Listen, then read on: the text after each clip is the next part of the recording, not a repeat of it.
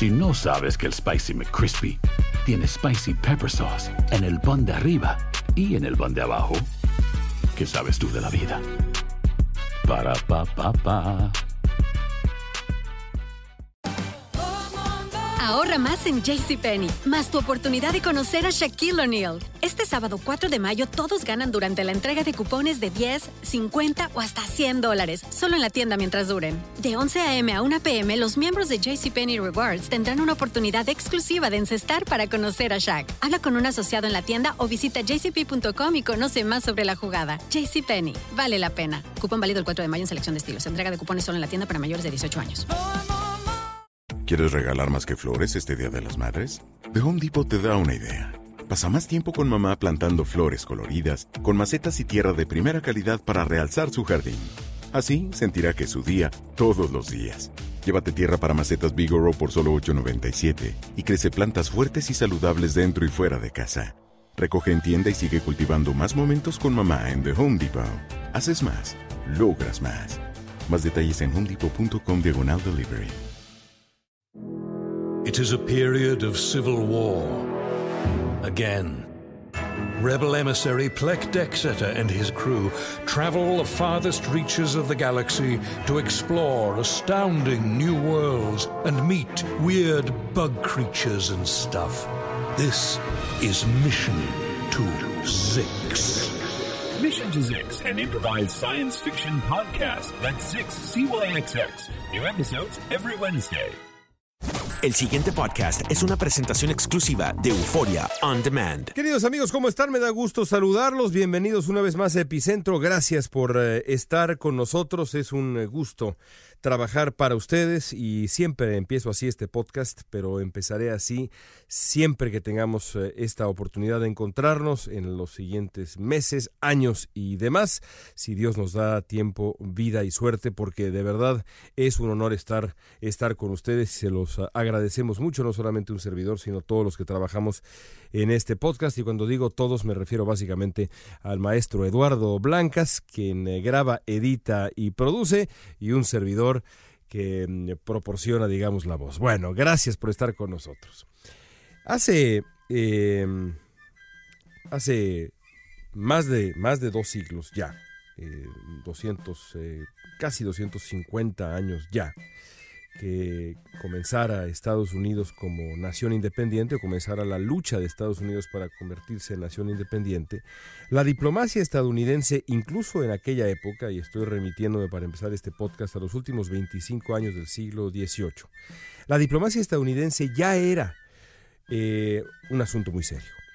Desde que este país era apenas un proyecto de nación, apenas digamos eh, una, una, una idea, porque eh, Estados Unidos comenzó por serlo. Eh, eh, la declaración de independencia llega antes del auténtico estallido de la, de la, lucha armada que luego derivaría en la conformación final de este país que es hoy Estados Unidos. Así que antes de que este país fuera todavía una, una nación propiamente dicha, ya había comenzado un esfuerzo diplomático muy serio.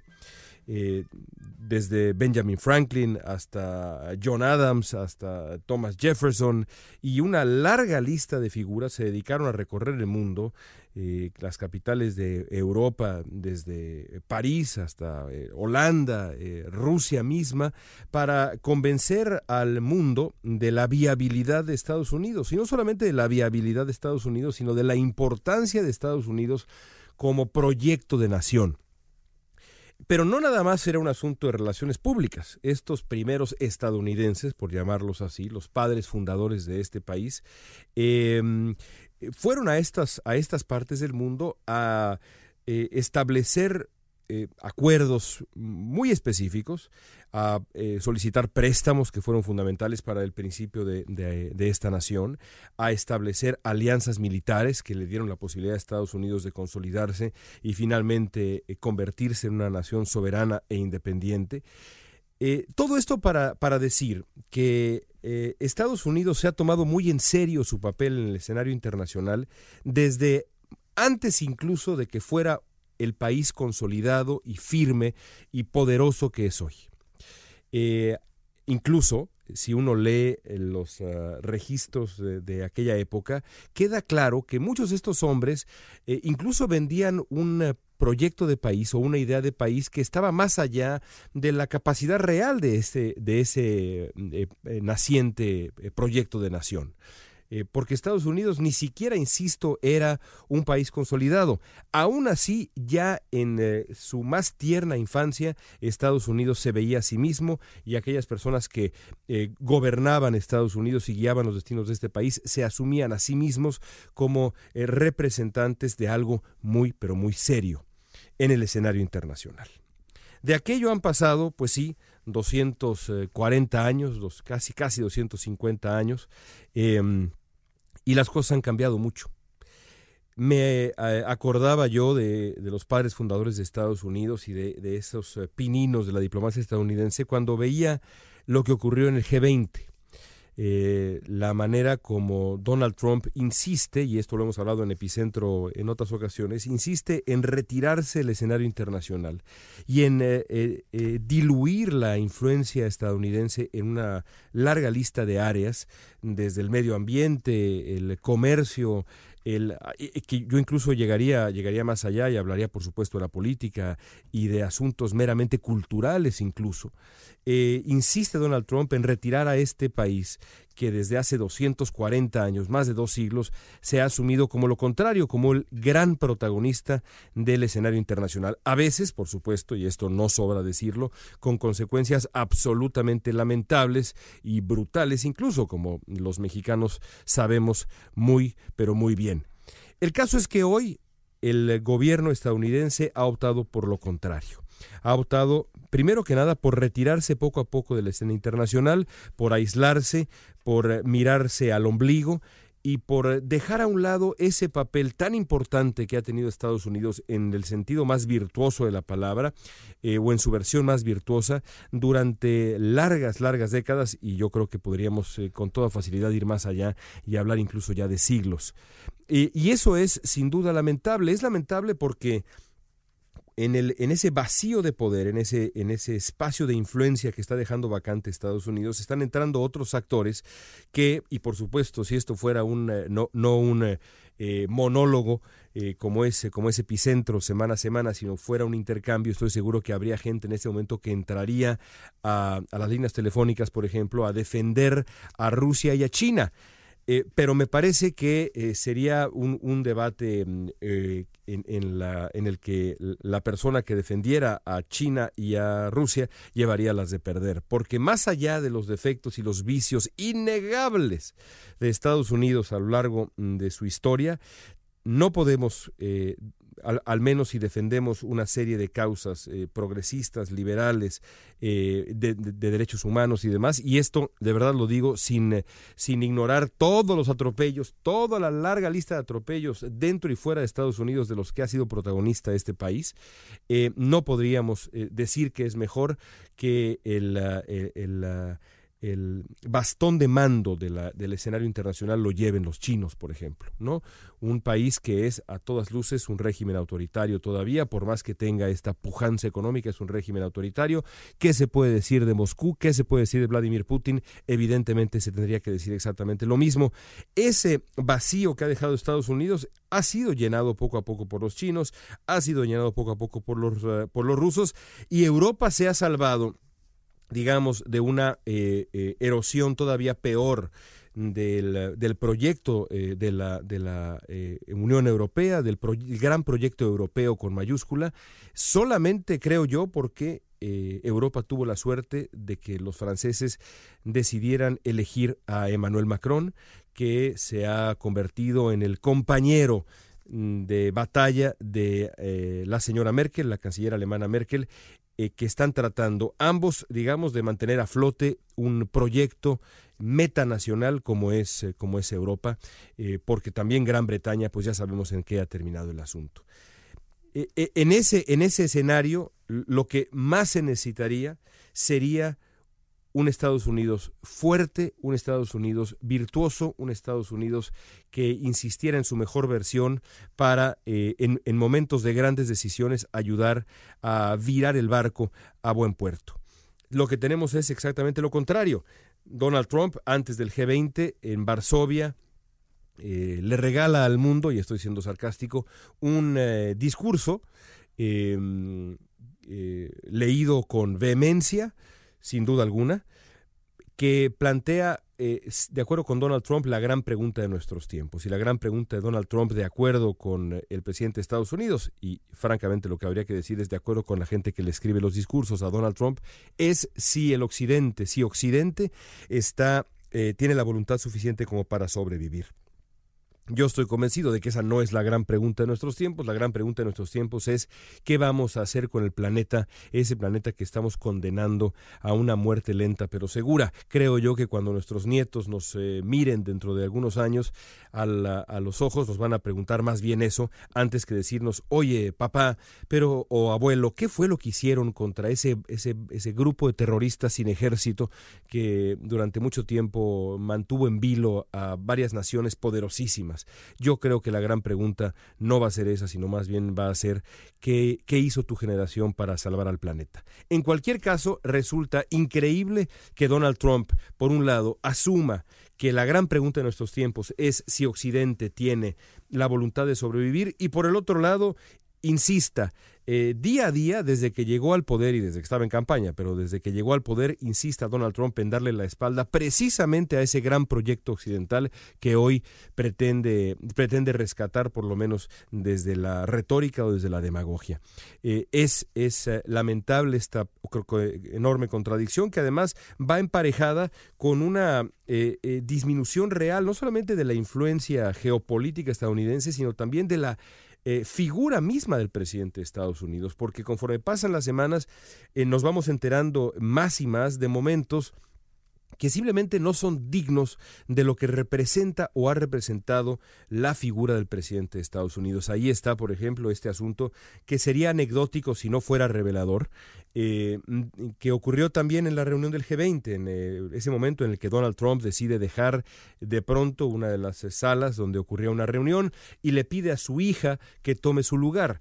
Eh, el protocolo de ese tipo de reuniones permite que si el presidente de X o Y país, el líder de X o Y país debe salir brevemente, a alguien de su equipo eh, puede ocupar su sitio, pero generalmente ese alguien que ocupa ese sitio es el secretario de Estado, el ah, secretario del Tesoro, algún otro, eh, digamos, miembro importante de la delegación que haya sido pues aprobado por el Senado, que haya em, pasado por un proceso de revisión formal, etcétera. Eh, eh, alguien con las cartas credenciales como para ocupar el lugar del país en una mesa de ese calibre. Pues Donald Trump le pidió más bien a su hija Ivanka, cuya única virtud es ser hija de Donald Trump, que ocupara su lugar. Y sería, insisto, anecdótico si no fuera revelador, si no fuera revelador del nepotismo, si no fuera eh, inmediatamente de, traducción inmediata, digamos, ese nepotismo hacia la debilidad casi cómica de Estados Unidos bajo este hombre, o al menos de la presidencia este, estadounidense, porque Estados Unidos sigue siendo lo que es este país, e, ese tipo de anécdotas reducen, disminuyen eh, eh, frente a los otros líderes del mundo, porque uno, uno tiende a preguntarse, por lo menos a mí me ocurre así, no sé si a ustedes, ¿qué pensarán o qué piensa Donald Trump, qué piensan los líderes del mundo cuando lo ven tomar este tipo de decisiones? Eh, ¿Qué piensa Trump? ¿Qué piensa Vladimir Putin cuando ve al, al, presidente de Estados Unidos diciéndole, a ver, mijita, ándale, siéntate un ratito aquí, mi amor? Eh, o cuando decide enviar a su yerno a tratar de solucionar la crisis en Medio Oriente, el conflicto entre Israel y Palestina. Eh, ¿qué, qué, piensa Trump? ¿Qué piensa Angela Merkel? ¿Qué piensa Emmanuel Macron? Es evidente que estos líderes, que son viejos lobos, que son, y a lo mejor no tan viejos, pero sin duda lobos, interpretan esto como eh, un asunto que, fuera cómico si no fuera, si, si, no fuera trágico, sería cómico si no fuera trágico, eh, y que habla de la debilidad actual de la figura del presidente de Estados Unidos. Y a eso hay que sumar eh, los otros elementos de los que nos hemos em, enterado en los últimos días, y me refiero específicamente a este em, eh, reportaje, nuevo reportaje bomba en este, en este duelo que trae el Washington Post con el New York Times, que es fascinante. Eh, no, no, me sorprendería si eh, con el tiempo nos enteráramos de una reunión secreta entre los dos grandes editores de los diarios para apostar quién va a ser el responsable de finalmente provocar la caída del, gobierno estadounidense eh, encabezado por Donald Trump, una suerte de, de apuesta periodística, porque a veces parece que es así el asunto. El Washington Post da una, el New York Times da otra. Es muy emocionante desde el punto de vista periodístico. Esta última revelación es, eh, va en el sentido de que el hijo mayor del presidente Trump, de nuevo todo queda en familia, Donald Trump Jr., se reunió con una eh, abogada rusa llamada Natalia Veselnitskaya en eh, la torre Trump eh, no solamente estuvo, estuvo ahí el señor Trump Jr., sino estuvo también, por supuesto, el ubicuo Jared Kushner y el, señor Paul Manafort, que en aquel momento era el director de la campaña de eh, Donald Trump. Eh, se reunieron con esta señora rusa, Veselnitskaya, porque les había prometido, no ella, sino la persona que, estableció la reunión, que aparentemente es un amigo en común ahí de, una figura extrañísima, medio oscura, les había prometido que esta mujer les iba a ofrecer información que terminaría por perjudicar a Hillary Clinton.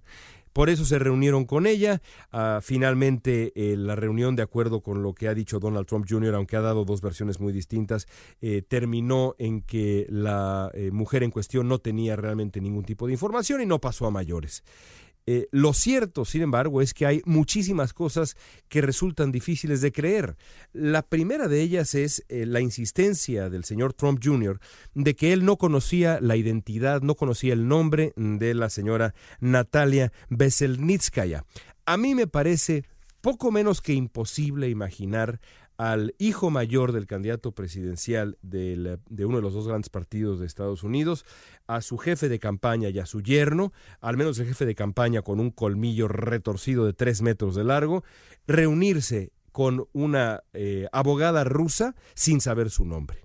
Pero eso ya corresponderá al, largo proceso de investigación que eh, ya está en marcha y no solamente un frente, sino varios más, cinco o seis frentes que está enfrentando ya esta eh, operación de campaña de Donald Trump rumbo a la presidencia de Estados Unidos. Pero al final, más allá de en qué termine esta, eh, esta larga lista de investigaciones, de nuevo, la figura del presidente de Estados Unidos se ve se ve debilitada, pierde legitimidad, pierde ah, eh, posibilidad de influir en una lista de asuntos que requieren eh, atención urgente y que requieren pues francamente la influencia más virtuosa de Estados Unidos, imaginable, porque estos son tiempos particularmente complicados. Eh, desde, desde Corea del Norte hasta el medio ambiente se requeriría la mejor versión de Estados Unidos y lo que tenemos es a este hombre que, em, que ha ocupado la Casa Blanca por seis meses, eh, un semestre, y se siente como que han sido seis o siete u ocho años. Y pues hasta ahí lo dejamos amigos, vamos a ver qué ocurre la, la semana siguiente porque pues eh, eh, en esta historia las sorpresas simplemente no terminan. Por lo pronto los les agradezco mucho, como siempre, que hayan estado con nosotros en Epicentro. Les dejamos un abrazo afectuoso, ¿por qué no? Y hasta la próxima. El pasado podcast fue una presentación exclusiva de Euphoria On Demand. Para escuchar otros episodios de este y otros podcasts, visítanos en euphoriaondemand.com. From Audioboom comes Covert, a new podcast that delves into the murky world of spies, soldiers, and top secret military operations. I'm Jamie Rennell. And together we'll discover the real stories of history's greatest classified missions, told by the operatives, soldiers, and journalists who experienced it firsthand. Follow Covert on Spotify or subscribe now on Apple Podcasts, Stitcher, or wherever you find your favorite shows.